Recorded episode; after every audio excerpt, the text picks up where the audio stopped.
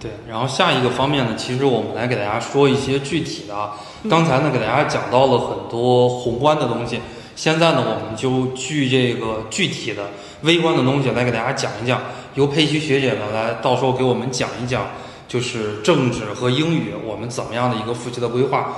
那我先给大家讲一讲这个专业课的复习啊，因为我辅导这个专业课呢已经有将近十年的时间了。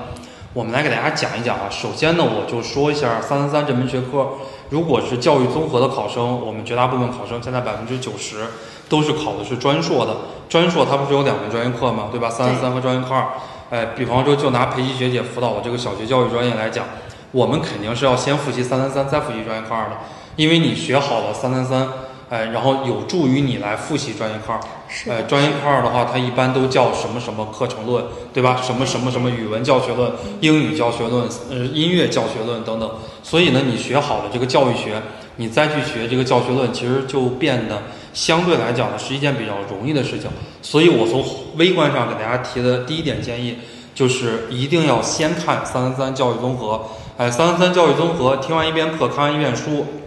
已经过了两轮之后啊，然后我们再复习专业课二，其实就可以了。第二点的话呢，就告诉大家教材为王。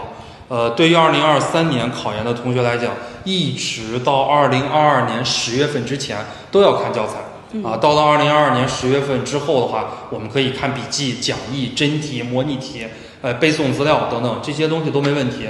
但是我们在中前期的话呢，一定都要以这个教材为主，教材是非常重要的。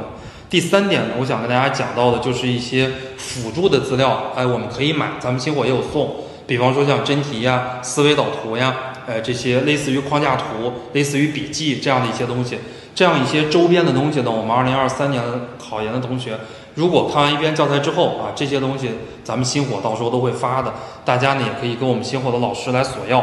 第四点的话呢，就是我们一定要多关注考研的信息，对吧？因为我们现在什么时候？我们现在是二零二一年的七月份，对吧？二零二二年考研还没开始呢。是的。二零二二年考研，人家的招生简章是九月份才出，对吧？你现在定一个华中师范大学学科语文专业，OK，你挺开心，定了，然后也报了班了，也花了钱了，那你觉得就是，呃，你就可以正常的复习了？其实并不是这样的。你万一人家出一个政策，华中师范大学学科语文不招收跨考生了？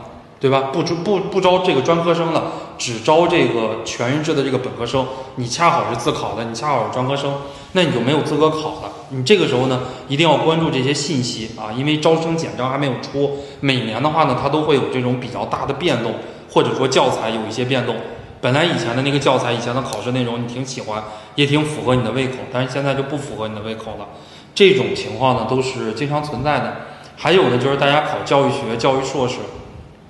一定要多关注我们的教育热点啊！在最近一些年，我们就拿佩奇学姐辅导的这个湖南师范大学为例，一百五十分的题里边，最多的一年应该是在二零一九年吧，考了八十分的这个教育热点，考的这个教育热点考的是非常的多的。所以说呢，我们也要啊多来看看这个教育热点。这个是我从微观上来讲啊，给大家提的五个方面的建议。那么下边的话呢，我们想让佩奇学姐给大家讲一讲，就是政治英语。哎，应该如何来起步？对于二零二三的考生，嗯，好，首先说到政治这一块呢，哎，其实我们今年。都可以不太用去管它，哪怕说你是一个哎理科生，可能对政治从来都不敏感，那都没有关系，不着急不慌，哎，我们可以明年跟上徐涛大大的一个脚步就可以了。如果你实在很着急的话，你明年可以五六月份再跟着人家的基础班是完全没有问题的。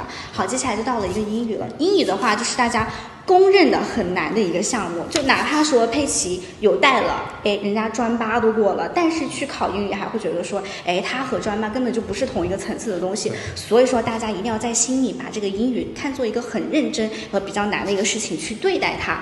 而且的话呢，大家也知道，我们的英语一般都是分为哎单词、长难句和真题。像单词这一部分呢，我们英语考研单词五千五百词，所以你们不要觉得说你明年一定就可以拿下它。